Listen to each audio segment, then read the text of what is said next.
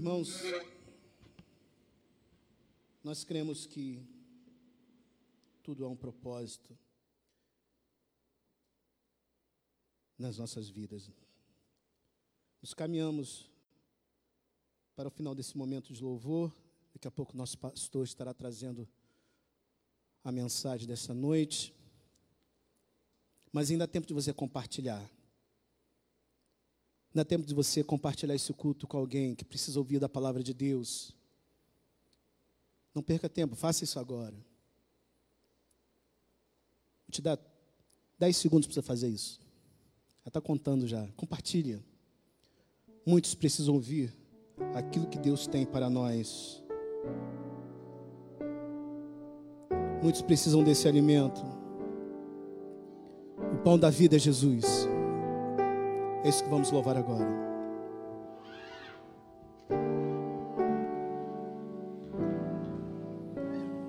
Cristo levou sobre si as nossas dores.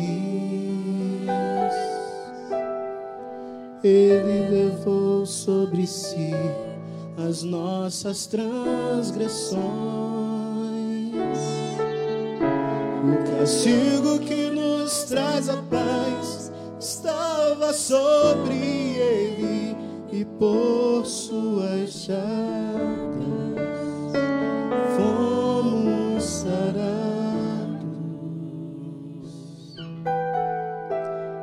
Ele tomou sobre si as nossas tradições. Ele sofreu para que tivéssemos perdão. O seu sangue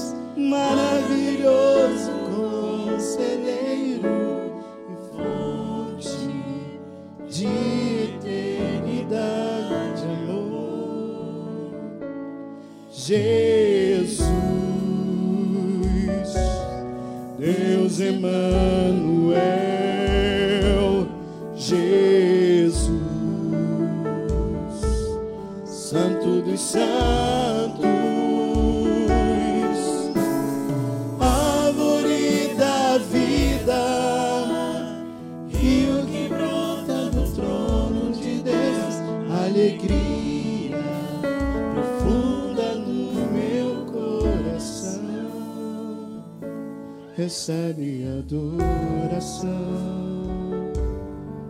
Jesus,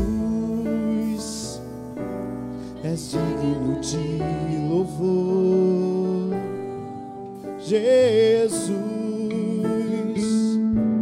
recebe adoração. Jesus, és digno de Jesus,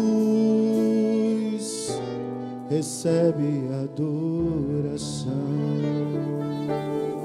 Recebe, Senhor, os nossos louvores e a nossa adoração, pois Tu és digno de toda honra e glória.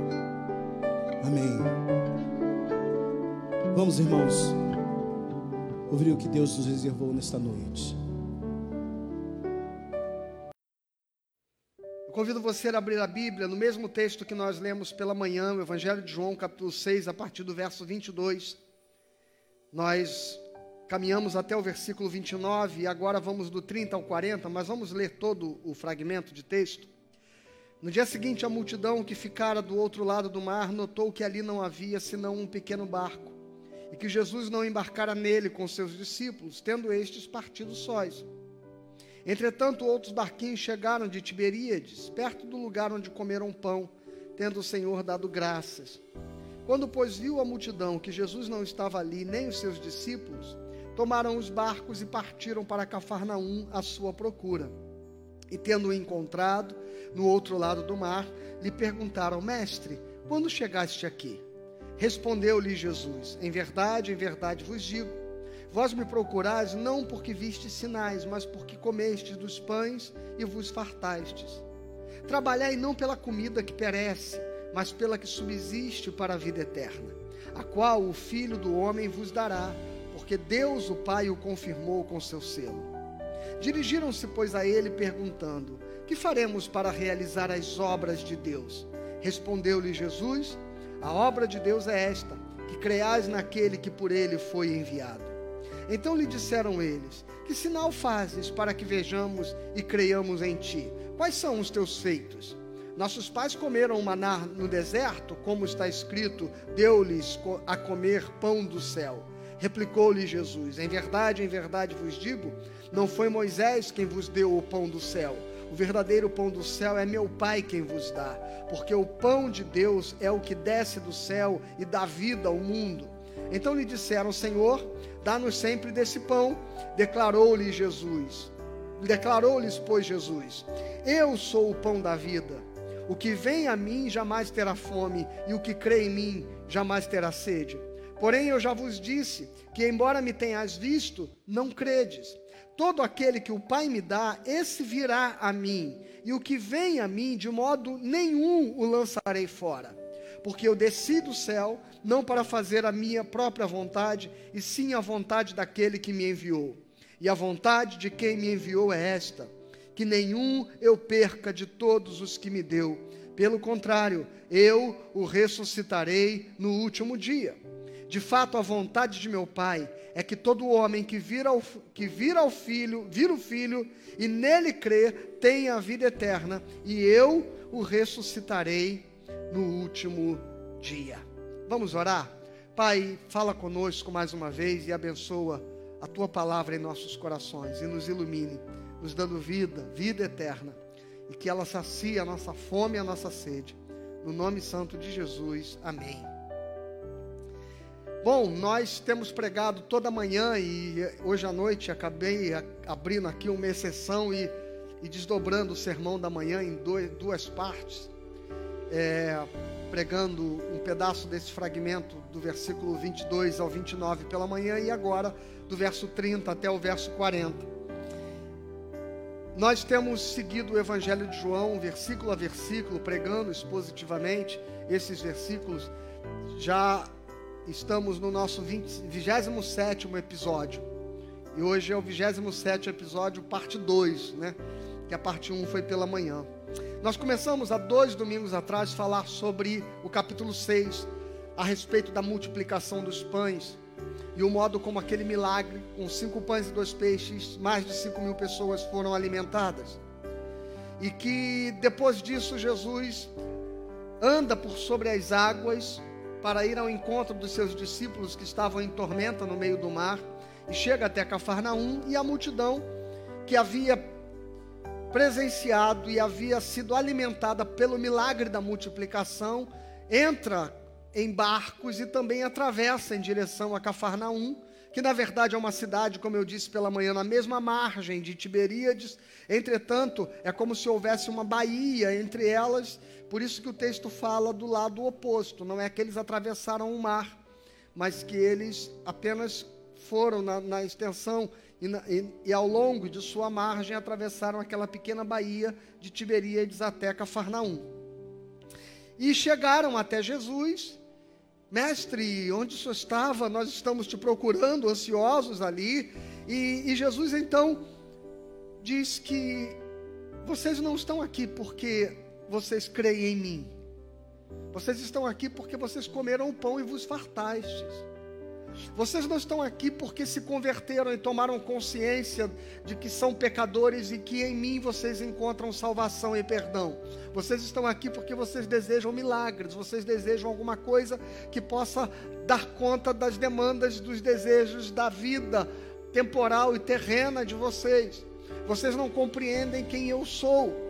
Vocês me enxergam como um rei, como um, um, profeta, como alguém que de alguma forma vai transformar momentaneamente a história de vocês ao longo deste tempo de suas vidas e não compreendem que eu sou aquele que tem uma proposta da vida eterna, que o meu reino não é deste mundo. Vocês não estão aqui porque vocês querem alimentar as suas almas e encher os seus corações de eternidade, mas vocês estão aqui porque querem saciar os seus ventres.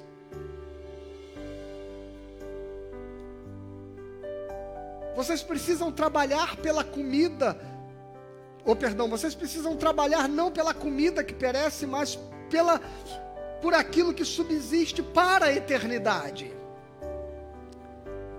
E então, à luz dessa afirmação, eles dizem, mestre, dá-nos então é, é, é, é, de que nós saibamos que obras são essas, quais são as obras de Deus. Que trabalho é esse que nós precisamos fazer para alcançar a vida eterna? E então Jesus diz: a obra de Deus é que vocês creiam naquele que ele enviou. Porque a salvação não é por trabalhos que se realizam, mas é pela fé que se deposita no Salvador, em Jesus Cristo. Porque a vida eterna, disse Jesus, eu darei a vocês. E aí no verso 29, Jesus disse: A obra de Deus é esta, que creiais naquele que por ele foi enviado.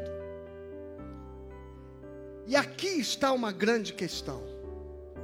Porque Jesus muda a conversa de patamar. Ele começa a usar expressões que o identificam com o Messias, com o ungido do Senhor, com o Cristo, porque vocês você precisa entender que Cristo não é nome, não é sobrenome de Jesus. A palavra Cristo significa ungido. É o equivalente no grego à palavra Machia, Messias, lá do hebraico. Então, o Messias, o ungido, ou o Christos, no grego, ou ungido, são palavras que significam a mesma coisa. Então, Jesus o Messias. É como se nós estivéssemos dizendo Yeshua Hamashia, lá no hebraico. A mesma coisa é dizer Jesus Cristo. Então, Jesus, o Nazareno, Jesus, o filho de José, como ele era chamado, Jesus, o filho do carpinteiro, ele não está sendo enxergado por esta gente como o Cristo como o ungido, como aquele que Deus enviou. E eles o estão seguindo como um profeta, como um curandeiro, como um milagreiro.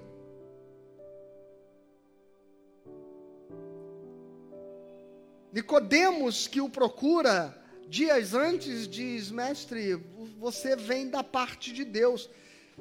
Mas a, a compreensão de Nicodemos era limitada, porque esse vem da parte de Deus, porque ninguém faz o sinal, os sinais que tu fazes se Deus não estivesse com ele.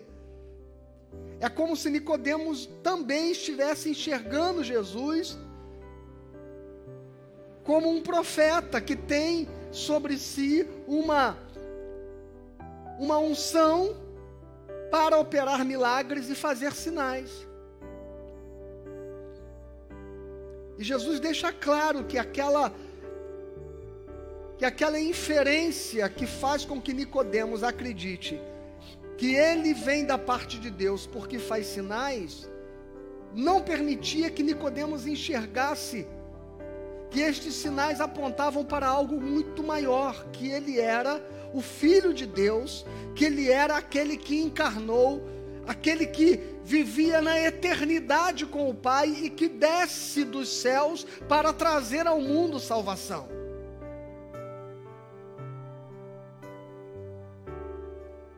E quando Jesus muda o tom dessa conversa com essa multidão, que o segue como um curandeiro, um milagreiro, um profeta, portador de uma mensagem de libertação, entretanto, eles não enxergam nele a figura do Salvador.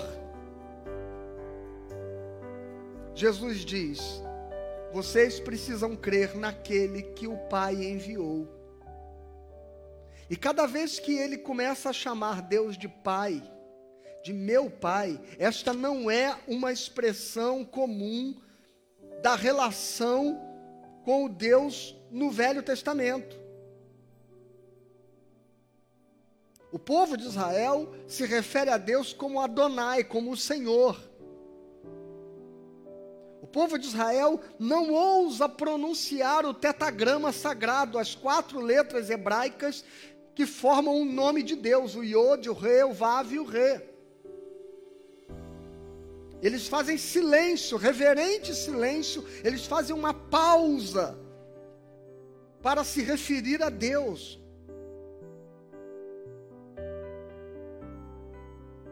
Os profetas todos se referem a Deus como um Senhor, o Senhor, o Senhor. E de repente, este profeta, este milagreiro, este homem que opera milagres, ele não se refere ao Senhor de outro modo senão chamando-o de Pai, de meu Pai, o meu Pai me enviou. E isso, por mais que tenha gente que viva dizendo: ah, Jesus não se apresentava como Deus, como uma figura divina. Para esta gente, estava muito claro que ao dizer a obra de Deus é esta, que vocês creiam naquele que por ele foi enviado, e logo abaixo, ele vai dizer: todo aquele que o Pai me dar, e começa a se referir a este Deus, cujo nome era impronunciável, diante de quem eles se manifestavam com profunda reverência. E Jesus diz: Ele é o meu Pai e Ele me enviou. Não há como interpretar isso de outro modo senão a partir daquilo que ele está manifestando-se como sendo alguém que tem intimidade, contato direto com Deus Todo-Poderoso e que emana dele e que é uma expressão do eterno entre os homens, e isso faz com que eles coloquem um pé atrás e digam assim: ops, espera. Tá bom, multiplicou pão, peixe, curou enfermos, andou sobre as águas. Agora, que sinais você demonstra para que nós creiamos que você é quem diz ser? Quais são os teus feitos? Esta gente parece compreender de uma forma muito interessante o que muita gente hoje não compreende. Que milagre, prodígio, fenômenos maravilhosos. Pode acontecer por muitos meios, de muitos modos, e pode ter muitas procedências, as mais diversas e duvidosas.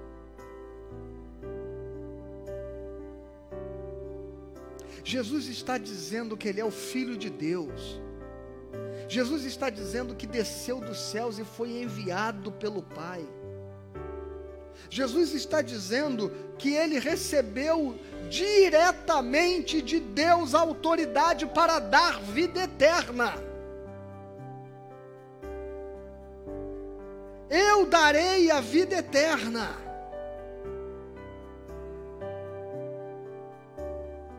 Qual o Filho do Homem vos dará, porque Deus o Pai o confirmou com seu selo. Ele está dizendo algumas coisas aqui, irmãos, que não são detalhes apenas que possam passar desapercebidos por esta gente. Ele está fazendo afirmações profundas. E para a compreensão religiosa desse povo, soam quase como blasfêmias. ele dizer: Eu recebi o selo de Deus, como se eu fosse uma carta selada pelo próprio Pai, para dar vida eterna.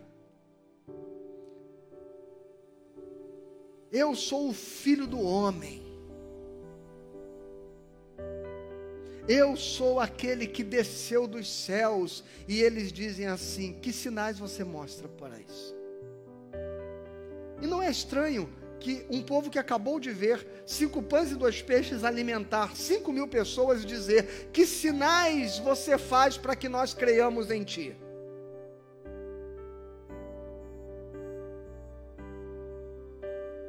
É porque parece que está claro para eles que uma coisa é fazer milagre, outra coisa é dizer que é Deus. Outra coisa é dizer que pode dar vida eterna. Outra coisa é dizer que pode perdoar pecados. Outra coisa é dizer que pode pegar o homem na sua natureza perversa, caída e depravada e transformá-lo em alguém que será digno de herdar a eternidade.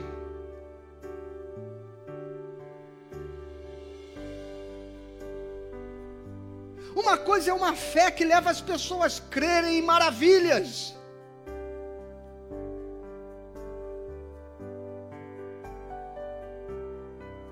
E maravilhas, milagres, fenômenos sobrenaturais, curas milagrosas acontecem, como eu disse, por muitos meios, de muitas procedências.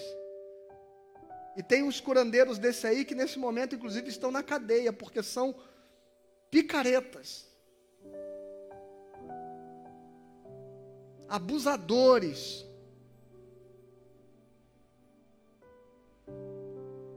Mas faziam milagres.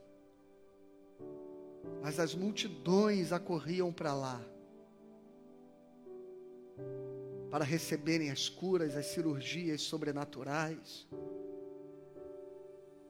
Algumas vezes na semana, quando eu desço da rua da minha casa, eu vejo uma fila de gente que contorna um muro e ficam ali horas em pé, aguardando para serem atendidas num lugar onde possivelmente vão receber uma palavra, uma adivinhação, vão vão, vão receber uma, uma orientação sobrenatural, vão receber um milagre, uma cura, enfim, e as pessoas não estão ali à toa, se não houvesse lá talvez uma fenomenologia que as fizessem estar ali, só que essa gente está dizendo o seguinte: uma coisa, irmãos, é você crer em milagres, outras uma coisa é você crer em fenômenos sobrenaturais, outra coisa é você saber que Jesus Cristo não é um curandeiro, um milagreiro, um multiplicador de pães e peixes, ele é aquele que desceu dos céus para dar vida eterna, e esta é a essência da fé evangélica.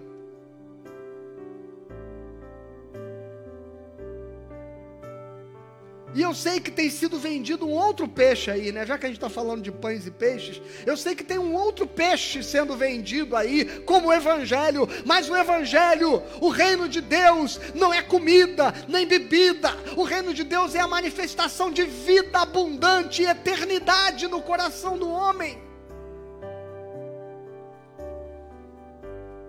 Como é importante entender isso, especialmente neste último domingo do mês de setembro, o Setembro Amarelo, que cujo tema que tem sido discutido e conversado é sobre o suicídio. E esta semana um colega de trabalho tirou a própria vida dentro de uma unidade de nossa empresa. Mais um.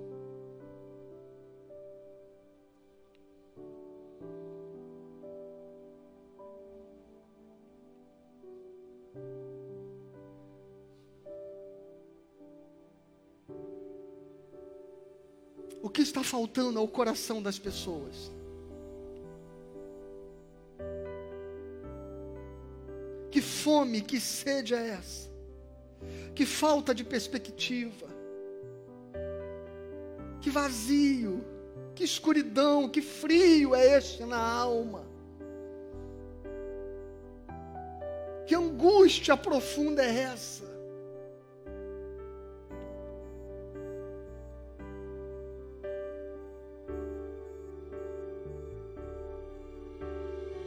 Adolescentes que têm tudo, que têm família, que têm casa, que têm dinheiro, que têm videogame, que têm computador, que têm celular, que têm roupa, que têm comida, que têm lazer, que viajam para Disney, porque se matam. Porque nós vivemos numa sociedade onde as pessoas cada vez mais se cercam de bens, de tecnologia, de sofisticação, de conforto, de comodidades, de entretenimento. E por que estamos diante de uma geração de pessoas infelizes, frustradas, amargas e amarguradas?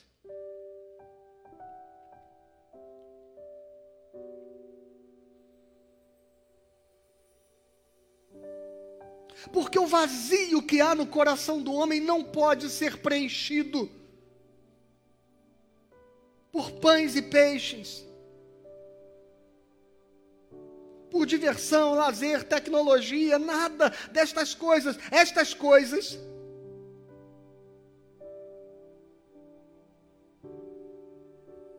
elas podem ser muito importantes. Mas elas só trarão felicidade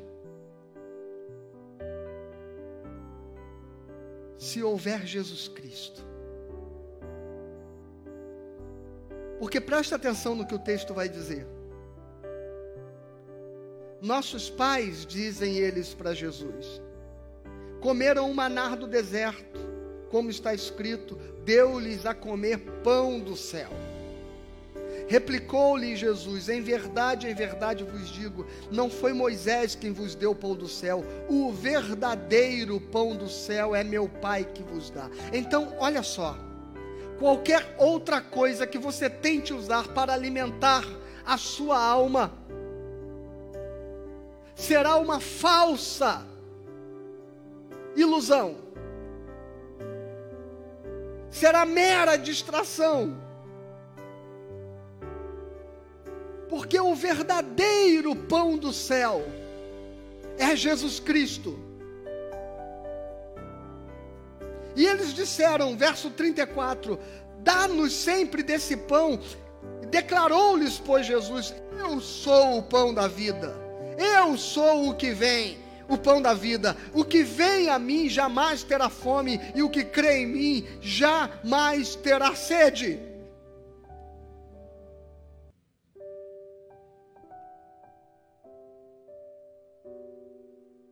É claro que a gente precisa de alegria, de diversão, é claro que é bom viajar. Passear com a família. É claro que é bom ter dinheiro, né? É bom ter dinheiro.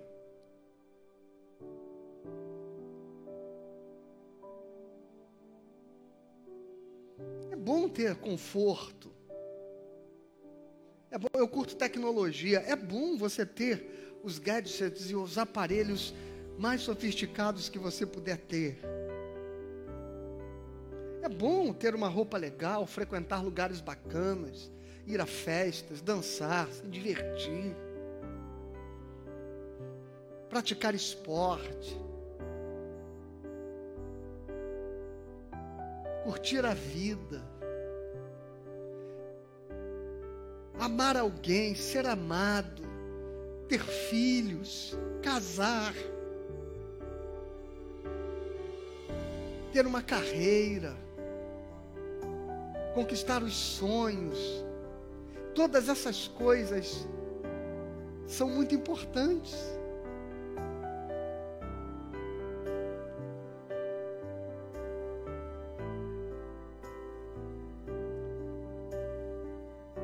Mas se não houver Jesus saciando a sede da alma, matando a fome do ser, tudo isso será sempre insuficiente. nada bastará, nada trará paz, nada trará sossego, nada fará bem a um casamento, nada fará uma família feliz, nada poderá fazer com que o ser humano tenha vida, tenha eternidade pulsando dentro de si, porque, como já diziam os pregadores antigos, o coração do homem carrega um buraco, um vazio do tamanho de Deus, do tamanho do eterno, e nada pode preencher isso. E é por isso que Jesus diz: Quem crê em mim, jamais terá fome. Quem vem a mim jamais terá fome, e quem crê em mim jamais terá sede.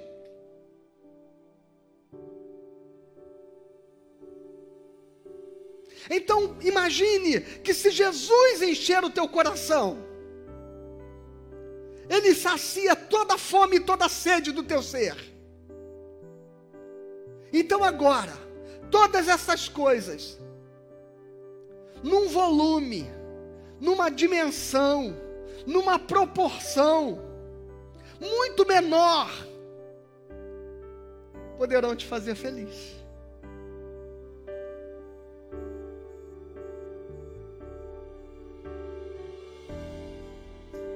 Porque quando a gente tem muita fome, a gente precisa de muita comida para saciar.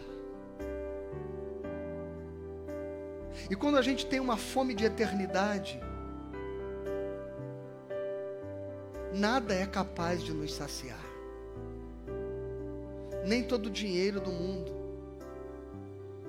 nem todas as viagens, nem todo o lazer, nem toda tecnologia, nem todo conforto, nem toda diversão, nem a melhor esposa, nem o melhor esposo, nem os mais lindos filhos, nem o mais belo carro, nem a mais bela casa, nada, nada pode, nem a mais bela carreira, nem o mais bem-sucedido ministério, porque muitas vezes tem muita gente que está andando com o tanque vazio, pastores estão se suicidando, pastores estão morrendo, pastores estão por quê? Sabe por quê? Porque muitas vezes nós temos nos ocupado do trabalho, do serviço, do esforço por aquilo que perece e estamos vazios daquilo que nos dá eternidade.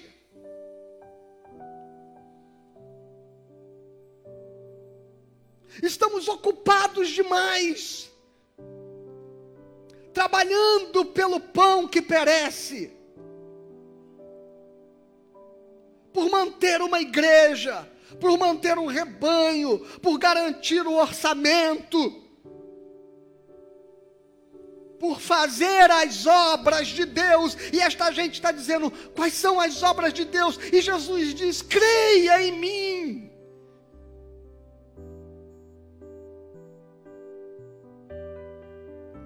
Sossega o teu coração.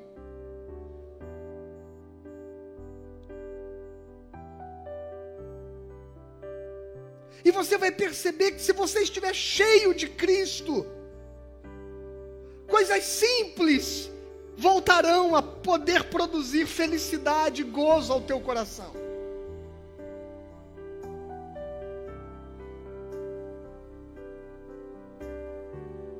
E tem gente que está celebrando a vida, tendo um diagnóstico terminal.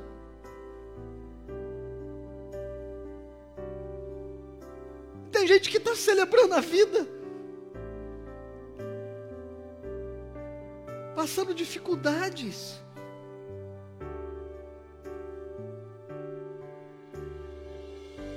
E tem gente que está feliz no relacionamento, morando num, num barraquinho simples.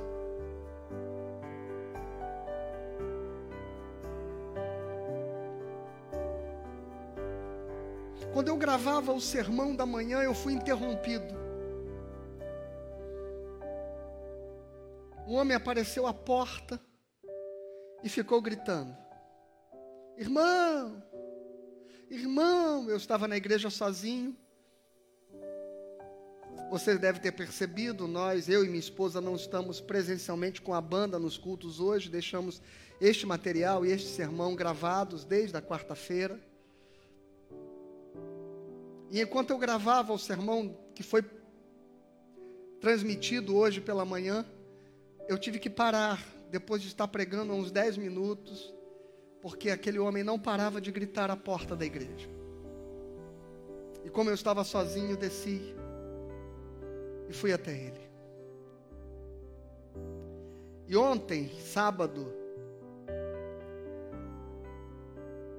40 famílias foram abençoadas com cestas básicas. E na quarta-feira, o dia que eu estou aqui gravando, né? Essas 40 cestas básicas estavam dispostas nos, nos bancos da igreja. E eu fui à porta. E eu confesso que eu fui um pouco, caramba, será que ele não viu que eu estou sozinho, que eu estou no púlpito aqui, que ele está interrompendo? Ele viu. Mas ainda assim ele insistiu. Porque logo que eu cheguei à porta, ele falou assim: irmão, você estava transmitindo aí alguma coisa pela internet? Eu falei: eu estava gravando o sermão de domingo. E ele disse: desculpa interromper o irmão então. Mas o irmão pode me ajudar? Eu falei: como eu posso ajudá-lo? Ele diz assim: duas coisas. Se o irmão tiver uma cesta básica para mim, e se o irmão puder orar por mim, eu lhe agradeço. E eu disse, meu irmão, eu não vou mentir para você. Tem 40 cestas básicas ali nos bancos da igreja mas cada uma delas está destinada a uma família que já foi contactada e virá buscá-la no próximo sábado. E estas cestas básicas não estão sobre minha responsabilidade, elas estão sobre os cuidados da junta diaconal. Eu não tenho sequer autorização de, de interferir neste processo. Eu não tenho como lhe ajudar. E ele falou assim: Claro que o Senhor tem como me ajudar. O Senhor pode orar por mim, que foi a segunda coisa que eu pedi. Eu disse: Claro que eu vou orar por você. E naquele momento, o meu coração ficou tão constrangido que eu disse assim: Eu preciso ajudar esse irmão. Tenho que pegar uma cesta básica dessa, nem que eu compre outra para entregá-lo. Mas eu descobri no meio da conversa que não era isso que Deus estava querendo me ensinar ali. Eu descobri no meio da conversa por que, que aquele homem insistentemente interrompeu o sermão, ainda que ele tivesse visto que eu era a única pessoa aqui e que ele estava atrapalhando algo que estava em curso.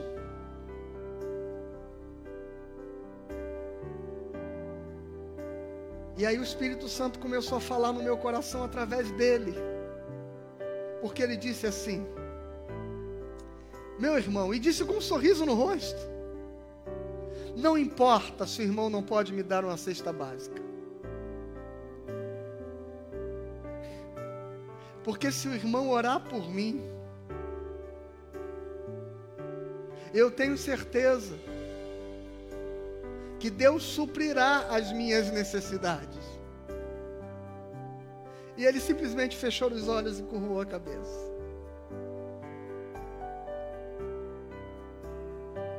E aquela minha conversa, que você pode estar, estar até me julgando, dizendo, pastor, só tinha que ter ajudado o homem. Não, irmão, se você sentisse a paz, a, a, serenidade que o Espírito trouxe, aquele, aquele ambiente ali naquele momento, você entenderia que Deus estava querendo dizer algo mais.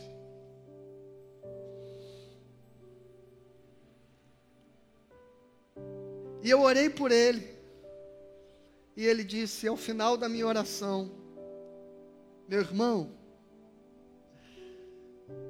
a oração que o irmão fez por mim é mais importante do que a comida. E aí ele disse assim: Desculpa lhe atrapalhar. Volte lá para pregar o sermão porque a palavra que o irmão está pregando é o alimento mais importante que o irmão pode compartilhar com alguém. E eu tenho absoluta certeza que depois que o irmão orou por mim, Deus encontrará outros meios de me abençoar. Obrigado pela sua oração. E ele foi embora.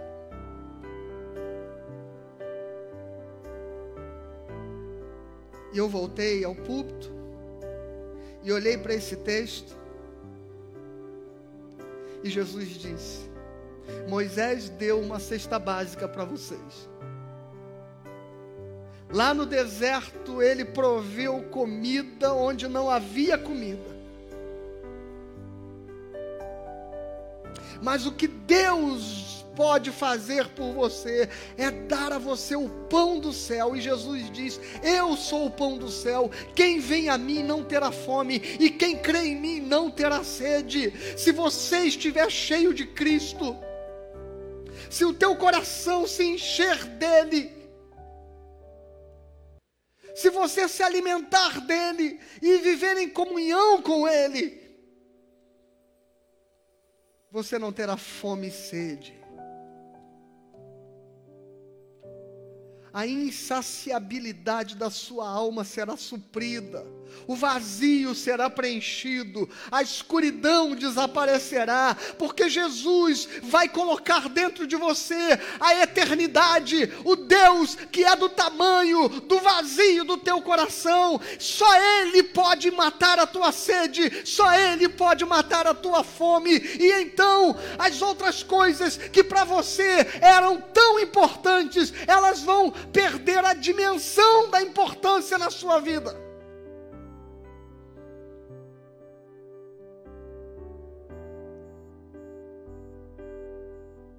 Porque eu já não vou mais para o meu relacionamento colocando sobre a minha esposa a expectativa de que ela tenha o poder de me fazer feliz. Jesus Cristo me supre e me faz feliz. Portanto, eu vou agora para o meu relacionamento para vivê-lo em amor, em celebração, sem pesos, sem cobranças, sem projetar a expectativa de que o outro tenha capacidade de suprir um vazio no meu coração que ninguém pode suprir senão Jesus Cristo.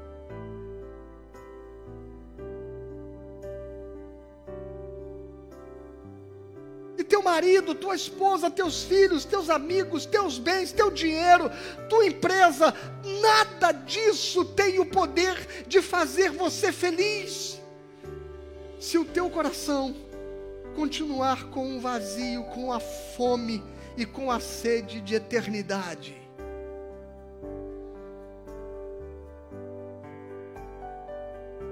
É injusto, leviano,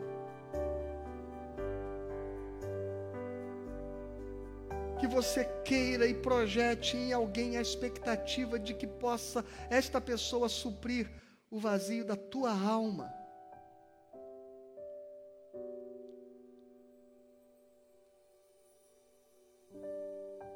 Seja feliz em Jesus.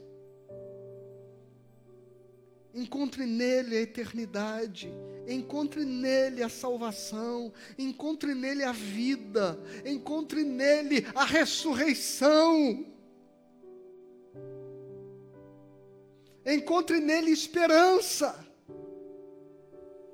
Porque ninguém pode dar a você esperança Ninguém pode dar a você garantias sobre o teu futuro. Ninguém pode assegurar a você que tudo vai dar certo. Ninguém pode querer assumir com você o compromisso de que você não vai sofrer, ou de que os seus planos não serão frustrados, ou que os seus projetos não fracassarão, ou que você não vai enfermar, ou que você não vai morrer. Ninguém pode fazer isso pelo seu coração, mas Jesus diz que se você crer nele, ainda que tudo tudo der errado, ainda que a morte chegue, ainda que a enfermidade venha, Ele te ressuscitará no último dia. Ele tem uma promessa de vida que vence, que supera e que transcende o poder da morte. Quem crê em mim não terá sede, e quem vem a mim não terá fome.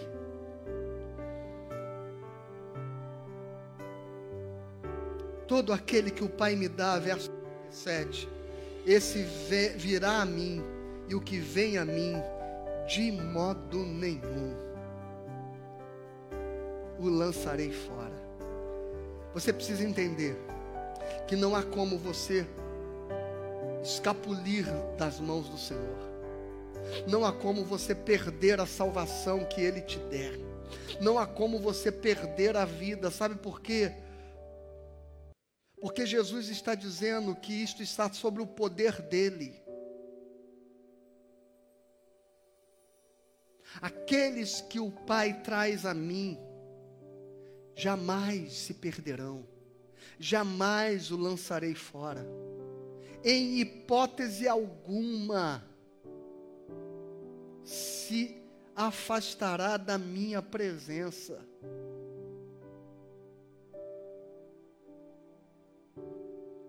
Às vezes a gente tropeça na vida, às vezes a fé esfria, às vezes a gente se afasta da igreja, às vezes a gente se afasta do caminho do evangelho.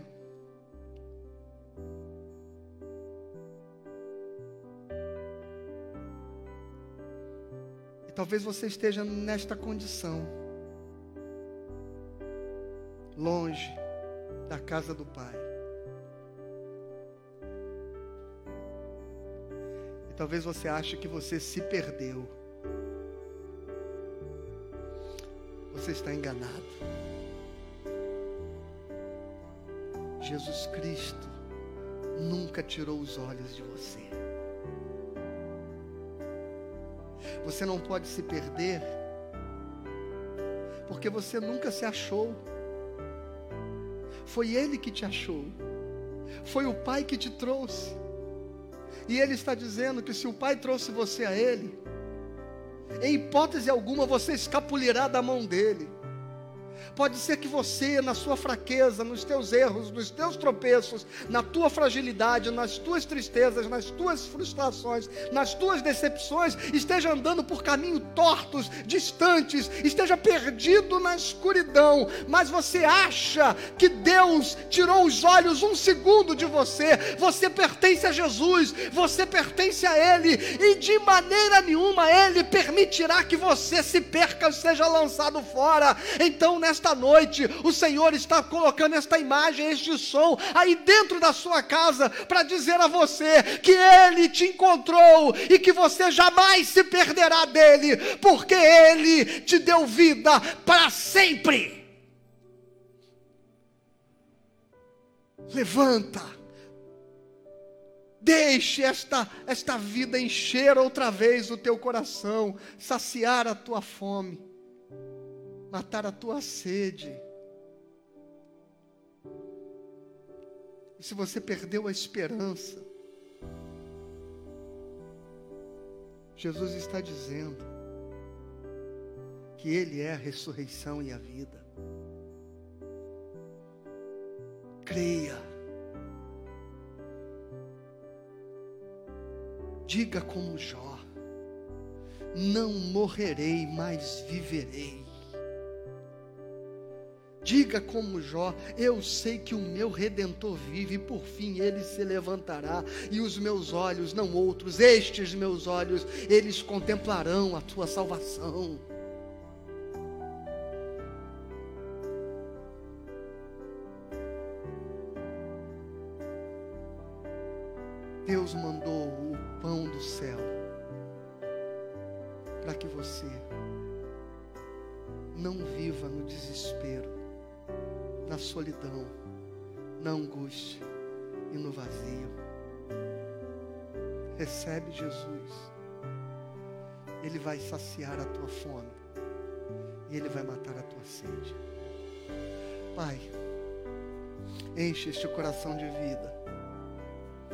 Enche este coração de eternidade, traz de volta a alegria, traz de volta, Deus, a esperança traz de volta perspectivas que foram perdidas. Traz de volta os sonhos. Traz de volta, Deus querido, a paz. Restaura, renova, ressuscita. Levanta dos mortos. Tu és o pão que desceu dos céus e este é teu filho. Este é aquele que o Pai trouxe e que jamais se perderá. Então, Senhor, nesta noite, restaura os teus filhos, renova os seus corações. Porque eu creio, e ele crê, e ela crê. E quem crê, não terá mais sede no nome de Jesus. Amém. Que você tenha uma boa semana. Que esta semana seja uma semana de renovo, de reencontro, de vida nova, de esperança, de salvação para você. Senhor Jesus é contigo. Você jamais se perdeu, porque Ele nunca tirou os olhos da sua vida. Creia nisso. Não desista da sua vida. Não desista do seu futuro. Jesus pode transformar as coisas. Espera. Espera.